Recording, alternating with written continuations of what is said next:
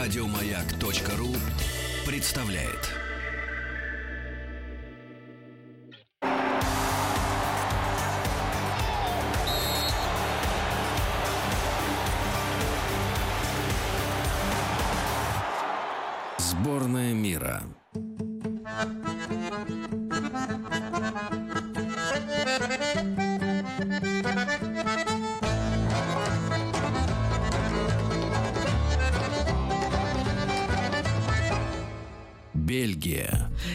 Интересный народ бельгийцы, не так много знаем мы о них, но сегодня постараемся приблизиться к пониманию традиций истории кухни этой страны. Вот, какая у вас первая ассоциация с Бельгией? Лично у меня шоколад. Хороший шоколад похож на заковыристый бельгийский характер, и в том и другом сочетаются сладость и горчинка, консерватизм и новаторство. Талантливых шоколадье одинаково щедро рождает и Фландрия, и Валлония. Вместе они ежегодно производят 172 тысячи тонн шоколада. Вы только подумайте. Среднестатистический бельгиец съедает 8 килограммов шоколада в год. На миллион брюссельцев приходится 500 шоколадье, то есть по одному на каждые 2000 населения столицы. С нами на связи шоколадье Эдуард Лебедев. Здравствуйте, Эдуард. Здравствуйте. Какая редкая и красивая у вас профессия. Расскажите нам, пожалуйста, что же такого особенного в бельгийском шоколаде и почему ни у кого не вызывает сомнения его качество? Ну, шоколад э, бельгийский отличается текучестью, очень хорошей э, плавкостью во рту. И э, качество какао-бобов, применяемых э, в шоколаде бельгийском, отличает тоже очень этот шоколад. Откуда они берут эти чудесные какао-бобы? Ну, они, они берут их э, из э, Африки и в основном из Латинской Америки. Там произрастает это какао-дерево. В основном из Латинской Америки это все пошло, конечно. Прям самолетами, наверное, везут, потому что объемы производства просто поражают. Наверное, очень много идет на экспорт. Значит, они везут, конечно, самолетами какао-бобы не доставляют, конечно, а доставляют кораблями. Э, и целая технология выращивания и подготовки какао-бобов существует э, для того, чтобы этот какао-боб попал в печку, потом обжарился, потом его раздавили, Лопнуть. выдавили какая. Ну, целая история, что, чтобы сделать шоколад, это целая история. Добыча такая, знаете, кто-то добывает руду, а тут нужно добыть, значит, настоящий шоколад, настоящий какао. И тут мастерство шоколадье, конечно, в сочетаемости ингредиентов. Ведь все конфеты и все шоколадные изделия, они разные. А вот популярен ли в Бельгии шоколад с необычными начинками? Начинками. Одно время говорили, что э, здорово подарить девушке плитку, где сочетается шоколад, например, с морской солью и карамелью, или что обязательно должна быть цедра цитрусовых, или шоколад надо употреблять в чистом виде. Вот как вы, Эдуард, считаете? Э, вообще разнообразие вкусов в шоколаде большое, э, начиная от того, что можно из э, различных, из различных регионов взять какао-бобы, то есть да, и, и сделать оригинальные шоколады по вкусу, где не нужно ни соль применять, ни какие-то другие добавки. Это оригины и инсайды, такие вот специальные шоколады, э, очень э, специфичные. Э, э, но э, есть, конечно, для подарков э, вариант с добавлением и цедры апельсиновой, и э, соли. Это даже очень интересные бывают сочетания. Скажите, а, пьют на... ли да. бельгийцы горячий шоколад? Вот просто так. Распространено ли это у них? Горячий шоколад как напиток, конечно, распространен в кофейнях э, и в шоколадных э, магазинах, пожалуйста, это, это очень популярный э, такой популярный напиток, даже это не, на, не напиток и соус, вот все между этим что-то. Вот скажите, Эдуард, почему обычная девушка может в трудную минуту взять и умять шоколадку, а когда пьешь горячий шоколад, там же совсем игрушечная чашечка и большой стакан холодной воды, вот э, тебе добрые люди тоже вместе с ним при, приносят. И вот ты еле-еле допиваешь эту чашечку, прям наедаешься как на всю оставшуюся жизнь. Это почему так? такой эффект? Это очень много, это очень много калорий в этом напитке, очень много. И шоколада, э, шоколада можно в день есть до 50 грамм, нежелательно больше. Это очень калорийный продукт, Э, при этом действительно девушки, э, особенно когда они нервничают, они часто говорят, я пойду куплю шоколадку и съем кусочек, тогда я успокоюсь. Потому что действительно это, это, если натуральный шоколад, он действует успокаивающе на человека. Так что это даже рекомендуют, и раньше рекомендовали врачи, я помню. Даже так? Да, ну не врачи, я помню, когда учился в школе, нам Э, учитель сказал, когда будете идти на экзамен 10, 10, после 10 класса, э, то обязательно купите э, плитку шоколада и съешьте кусочек перед экзаменом. Тогда вы будете себя чувствовать и увереннее, и спокойнее. Вот не знаю почему, многие так, наверное, делали и делают. Ну, потому что еще быстрые сахара, приток энергии и просто хорошие ассоциации. Всегда приятно, когда шоколадка, дети любят сладкое, иногда шоколад обязательно связан с праздником. Это такой простой способ Абсолютно. действительно поднять да. себе настроение. Спасибо да, это... вам большое. А что можете посоветовать нашим слушателям, которые любят шоколад и хотят как-то, наверное, э, ну, аккуратно с ним общаться в своей жизни, но все-таки чтобы он э, до конца не уходил из их меню? Ну, кушайте шоколад с минимальным содержанием сахара, и э, чтобы ингредиенты были натуральными. Обязательно там какао-масло должно быть, какао-порошок, как, какао-масса. А то, что там сахар э, минимум, ну, э, ничего страшного, это придает вкус, потому что стопроцентный шоколадный... Невозможно, я пробовала. Невозможно, Вот да, после 72% да. вот какао-бобов, что пишут на плитке, мне кажется, это уже для особых эстетов. Но... Почему? Есть интересные варианты есть? такого шоколада. Можно есть, и они дают такие нотки вкусные. И кофе, и фруктов, и э, орехов. Вот есть такие вот оригинальные шоколады. Вид, вид, виды шоколада, когда из определенных регионов берут какао-боб, и, и только из этого какао-боба ни с чем не смешивая делают шоколад. Ну, с добавлением, конечно, сахара небольшим количеством. Это очень интересно бывает. Прям как, как, как вино пробуешь, и э, различные вкусы проявляются в этом э, в рецепторах. Спасибо большое, Эдуард. Надеюсь, каждый слушатель выберет себе шоколад по вкусу. Маяк Про. Весной многим хочется выглядеть элегантно и необычно, и чтобы ни одна встречная тобой девушка на улице или в метро не повторила твой образ. Самое время обратить внимание на бельгийскую моду.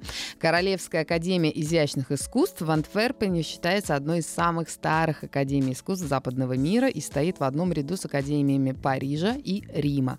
Престижное отделение моды открыло свои двери через 300 лет после основания академии. Учитывая богатую историю Бельгии в области торговли торговли тканями, она была просто обречена на то, чтобы однажды взорвать мировые подиумы и завоевать лидерство в европейской моде. Поговорим об этом со стилистом, режиссером модных показов. С нами на связи Дмитрий Апрель. Здравствуйте, Дмитрий. Добрый день. Как да, вы... вы действительно правильно сказали, я уже послушал, и Академия изящных искусств действительно внесла огромный вклад в мировой дизайн в целом. Это отрадно слышать, но мы не все знаем э, имена бельгийских дизайнеров, э, наверное, в основном потому, что они достаточно сложные. Да, я с удовольствием вам их расскажу, и их даже стоит запомнить. Во-первых, все знают, кто такие антверпенская шестерка. Прежде всего, это дизайнеры, которые отучились в Академии изящных искусств и однажды в 86 году собрали все свои дипломные коллекции и просто приехали на неделю моды в Лондоне. После того, как это случилось, э, у всех был фурор, потому что они показали абсолютно новую тему, абсолютно новые вещи, которые доселе не были в мире моды как-то акцентированы. И эти имена я хочу вам сейчас назвать. Прежде всего, это Энди Мильмейстер. Собственно говоря, она всех собрала и погрузила в один фургон всю одежду. Дирк Бикенберг, Вольтер Ван Брейндек, Марина И, Дирк Ван Сен и Дрис Ван Нотен. Но потому что их фамилии были практически невыговариваемы, журналисты их просто так и назвали Антверпен Сикс, то есть шестерка. Да. Но главное, что инициатором была женщина. Вот так вот взять все, загрузить и отвести. Фурор, это понятно, очень здорово, что ребята своим свежим видением, эти серьезные мастера, произвели такое впечатление. Но что такого характерного? Там карманы на спине, я не знаю, косой крой, понимаете, какая-то молния в загадочном месте. Что отличает бельгийскую моду от прочих э, европейских брендов? Дело в том, что это был некий экспериментальный деконструктивизм в одежде. Понятно, что на них очень сильно повлияли японские дизайнеры, будь то Рейка Вакуба, которая начала чуть раньше делать свою моду, либо Йоджи Ямамото, но у них была мода после апокалипсиса, они примерно так ее представляли. А вот именно бельгийские деконструктивисты, они показали немного другую сторону. То есть ткани были вывернуты наизнанку, были необработанные края, присутствовала легкая небрежность, швы наружу, молнии, и все это придавало определенный флер. То есть тело не было заковано. Дмитрий, я видела одну девушку, которая училась в Бельгии. Я сначала думала, что это действительно действительно она что-то надела наизнанку, она мне сказала, во-первых, Катя, это тренд, э, в Брюсселе был, там все так ходят, там все так носят, буквально и сказала.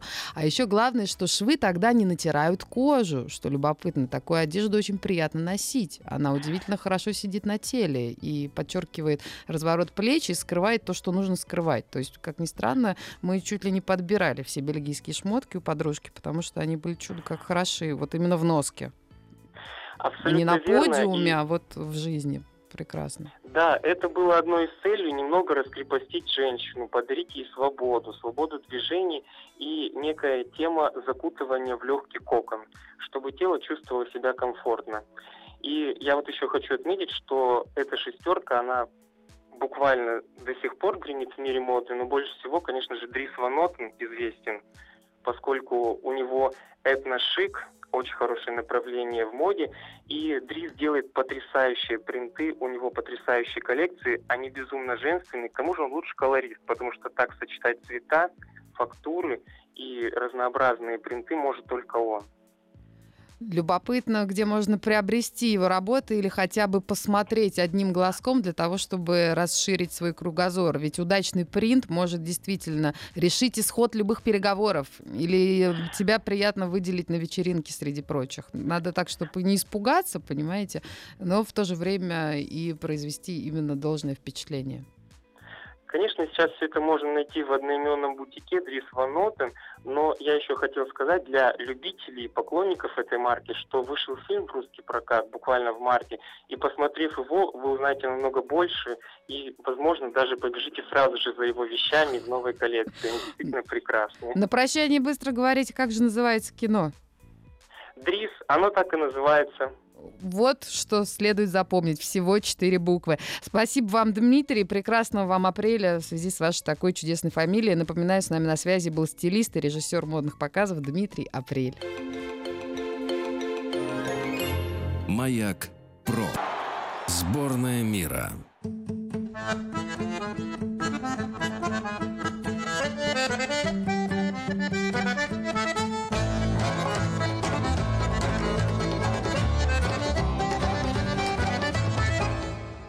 Бельгия. Можете себе представить, что в Брюсселе сейчас примерно как у нас, плюс 14. Вот зачем? Зачем же стоит ехать в Бельгию, чтобы посмотреть там что-нибудь интересное? Но саму по себе Бельгию отдельно посещают не так много туристов. Чаще всего эта страна оказывается одним из пунктов в маршруте экскурсионной поездки по Бенилюксу, куда, напомню, входят Бельгия, Нидерланды и Люксембург. А, Посещают обычно Брюссель и еще пару городков. В целом Бельгия — это благополучное европейское государство с немалым числом хорошо сохранившихся архитектурных памятников времен Средневековья, а также с качественными отелями и высоким уровнем жизни. С нами на связи блогер-путешественник Елена Бурдюгова. Елена, здравствуйте. Добрый день. Расскажите про бельгийские города, что в них можно посмотреть и что действительно стоит посетить. А главными жемчужинами Бельгии я бы назвала Брюссель, Брюгге и Гент. Начнем, пожалуй, с Брюсселя. Этот город носит звание столицы Европы, ведь именно здесь расположено здание Европарламента. Однако самой известной достопримечательностью этого города, по иронии, считается писающий мальчик. Есть такое. который находится в непосредственной близости от Гранд Плас. А если попадете в Бельгию в праздничные дни, то сможете увидеть еще и забавную традицию облачения мальчиков в костюмы, которому позавидуют даже модницы, ведь их более 800 штук. Вот В том это числе наряд да. В том числе и наряд российского космонавта, который подарили наши ребята им. Кстати, рядышком можно еще найти писающую девочку, но она почему-то не пользуется такой большой популярностью. Но главное, что она есть. Мы за равенство. Вот мне интересно, Елена Брюги, говорят, похож на Венецию. А наших слушателей больше интересует вопрос, там действительно можно залечь на дно? Деле, я бы не сказала, что он похож на Венецию. А, Я бы скорее его сравнила с э, старым городом Стокгольме. Потому что там не, не улицы, не реки, хотя и можно прокатиться на речных трамвайчиках. Залечь, залечь на дно там, конечно, можно, но мне кажется, что вы очень быстро соскучитесь, потому что, в принципе, это город-музей. Там каждое здание – это достопримечательность. И, с другой стороны, я бы очень советовала залезть на колокольню Белфорд, которая на 83 метрах позволит вам посмотреть с высоты на весь город и понять, насколько он праздничный, красивый и, прекра... и э, насколько там много всего интересного. А, между прочим, там же можно понять, почему Рэй действительно застрял бы на полпути. Башня очень узкая. И надо вообще набраться храбрости и дыхалки, чтобы эти 86 метров преодолеть, а потом еще вниз Ну, спуститься. самом- А как там люди расходятся на лесенке, наверное? Это Вот это акробатические, сложно, акробатические деле. этюды. Да, там есть, конечно, местечки, где можно разойтись, но если все-таки столкнулись, то это действительно достаточно проблематично. 83 метра – это не такая э, высота, чтобы запыхаться. Есть намного выше здания, куда тоже очень рекомендую залазить, потому что а, всегда очень круто посмотреть на город с высоты птичьего полета, и можно увидеть э, те достопримечательности, которые ты с э, улицы не разглядел. Да, и можно увидеть задумку архитекторов, э, какие-то особенности застройки. Это всегда привлекательно, изменить точку зрения. Про Генты почти никто ничего не знает. Расскажите нам, Елена. Вот, вот Генс, на самом деле, я влюблялась в Бельгию постепенно. То есть, во-первых, я приехала в Брюссель а, в тот момент, когда там выкладывали цветочный ковер. Это более полумиллиона цветов на главной площади, а, которые на 4 дня в августе а, раскидываются, и это действительно очень прекрасно. Потом я поехала в Брюги и прям тоже думаю, о нет, вот этот город еще прекраснее. Но когда я приехала в Гент, я поняла, что все, что было до этого, это вообще. А, потому что если ты садишься на речной трамвайчик в Генте, то ты видишь живой город. То есть это не просто какие-то 11 лебедей, выплывающих навстречу, и карамельные домики. Это девушка, читающая книжку где-нибудь на набережной, а напротив э, семья на террасе занимается фитнесом. То есть он живет, он дышит, и он действительно прекрасен, там тоже много всего интересного. Он находится как раз на полпути из э, Брюсселя в Брюгге, а если учесть, что э, пути там всего час, то я очень рекомендую выйти хотя бы на пару часов и осмотреться. Елена, и последний, самый важный личный вопрос от меня. Очень люблю бельгийские вафли. Вот скажите, сами бельгийцы их едят, предлагают только на завтрак или прям круглые сутки можно прикоснуться к этому волшебному десерту? Вы знаете, про вафли не помню. Я помню, что у них прекрасное пиво, которое предлагают на каждом шагу. Оно действительно очень вкусное. Есть очень много э, женских вариаций типа вишневого пива. У них обалденный шоколад, который продается э, буквально в каждом домике. А вот вафли, честно, не замечала. А какое впечатление на вас произвели местные жители сами по себе? Сами по себе местные жители очень э, дружелюбные, хотя немного серьезные. Ну, если учитывать, что у них максимум 30 солнечных дней летом, а зимой того меньше, то это неудивительно. Единственное, что я бы рекомендовала девушкам перед планированием поездки в Бельгию подбирать себе мужскую компанию, потому что в Бельгии очень много любвеобильных иммигрантов, чье внимание настолько донимает девушек, что власти даже ввели штраф в 250 евро за подобные домогательства. А, я всего на два часа осталась в Брюсселе одна на главной площади, и мне пришлось оттуда сбежать, потому что они реально не дают ступить и шагу. Ты только убежишь от одного, тут же пристает кто-нибудь другой. То есть это что-то фантастическое с учетом того, что они считали себя супер-мега моделью. Очень вот, ценный и... совет, Елена, чтобы не спасаться бегством при путешествии в Брюссель, подбирайте не только гардероб, но и спутника. Маяк про. И на прощание несколько интересных фактов о Бельгии. Знаете ли вы, что Бельгия это страна замков? По количеству сохранившихся замков она занимает одно из первых мест в мире. Около 80% бильярдных столов во всем мире укомплектовано бельгийскими шарами. Антверпен – это алмазная столица мира. Здесь находится крупнейшая алмазная биржа, а также один из самых известных в мире центров огранки. Когда в Бельгии проходят выборы, то каждый человек, внесенный в список избирателей, приглашен и должен явиться на избирательный участок. Напомню, что население Бельгии это чуть больше 11 миллионов человек, то есть во всей стране проживает людей меньше, чем в Москве. Несмотря на свой небольшой размер, Бельгия входит в топ-20 крупнейших стран-экспортеров в мире. Границы Бельгии с Нидерландами настолько переплетены, что даже одно здание может быть поделено между двумя государствами. И можно было бы позавидовать доходам бельгийцев, если бы не большие налоги. В 2003 году Бельгия стала первой страной, которая ввела электронные удостоверения личности. Брюссельский национальный аэропорт является крупнейшим пунктом продажи шоколада в мире. А береговой трамвай в Остенде – это настоящая достопримечательность. У него самый длинный трамвайный маршрут в мире. Можно прокатиться с ветерком аж целых 68 километров. Известный бельгиец Адольф Сакс изобрел в 1840 году что? Саксофон. Бельгия является одной из немногих стран в мире с самым продолжительным сроком обучения, то есть образование до 18 лет там является обязательным.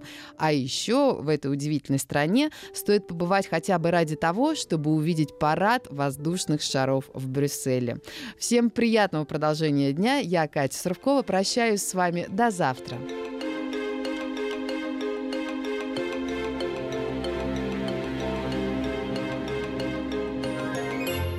Маяк Про. Еще больше подкастов на радиомаяк.ру.